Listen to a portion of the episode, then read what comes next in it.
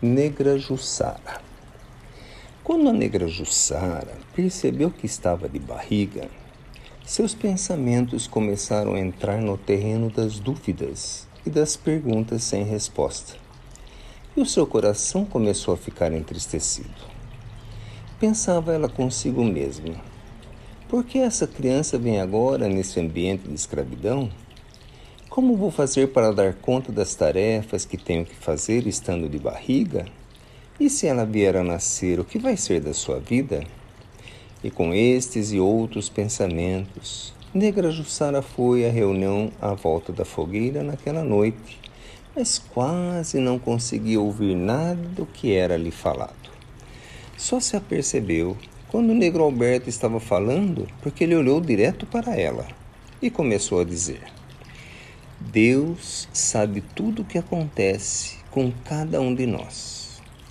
Ele sabe se cai um fio de cabelo de nossas cabeças ou se cai uma folha da árvore. Ele sabe das nossas forças, das nossas necessidades. E se ele nos dá uma tarefa, é porque nós temos a força e a condição de fazê-la.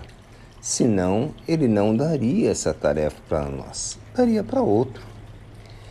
Negra Jussara até entendeu o que o negro Alberto tinha falado, mas não entendeu que era com ela mesma que ele estava falando. Mais tarde, quando ela adormeceu, num sono mais profundo do que o normal, ela sonhou. Sonhou que o Senhor a chamava de lado e lhe dizia: Jussara, preciso lhe pedir uma incumbência para mim.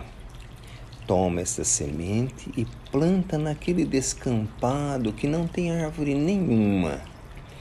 Eu sei que o descampado fica longe da casa e longe do rio, mas você vai precisar todos os dias pegar uma lata de água e molhar a sua planta.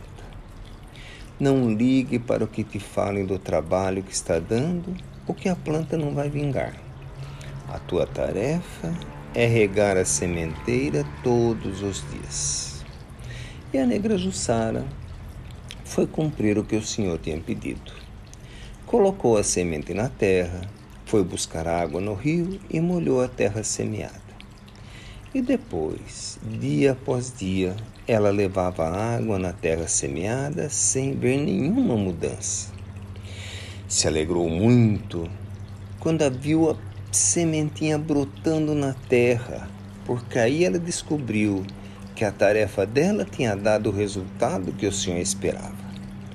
O Senhor também se alegrou, mas lhe disse logo em seguida: Jussara, a sua tarefa ainda não terminou. Se você deixar a tua plantinha lá abandonada, outros matos irão recobri-la e ela poderá morrer sufocada. Ou então algum bichinho pode começar a judiar dela e ela pode também não sobreviver.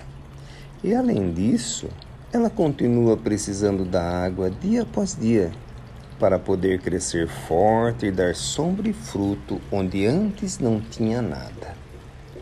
E Negra Jussara, compreendendo que tinha que continuar, foi, dia após dia, buscar a água para jogar na plantinha só que agora ela via a plantinha crescendo aos pouquinhos. Descobriu que ela estava gostando tanto daquela plantinha que às vezes passava horas olhando para ela, limpando as primeiras folhinhas que nasciam, tirando o mato que nascia muito perto e matando os pequenos bichinhos que queriam se alojar no tronco, que começava a tomar corpo e ficar cada vez mais fortinho. E um dia Negra Jussara se alegrou muito, porque viu a primeira florzinha nascendo e logo se transformando em fruto, e ainda verdinho e pequenino. Mas ela sabia que iria amadurecer e ficar saboroso para servir de alimento. E pensou a negra Jussara: vou oferecer este primeiro fruto ao Senhor porque foi ele que me deu a sementinha e me deu a tarefa de cuidar dela.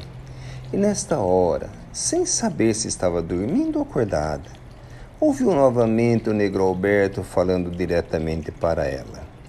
Negra Jussara, Compreendeu agora o que eu lhe falava?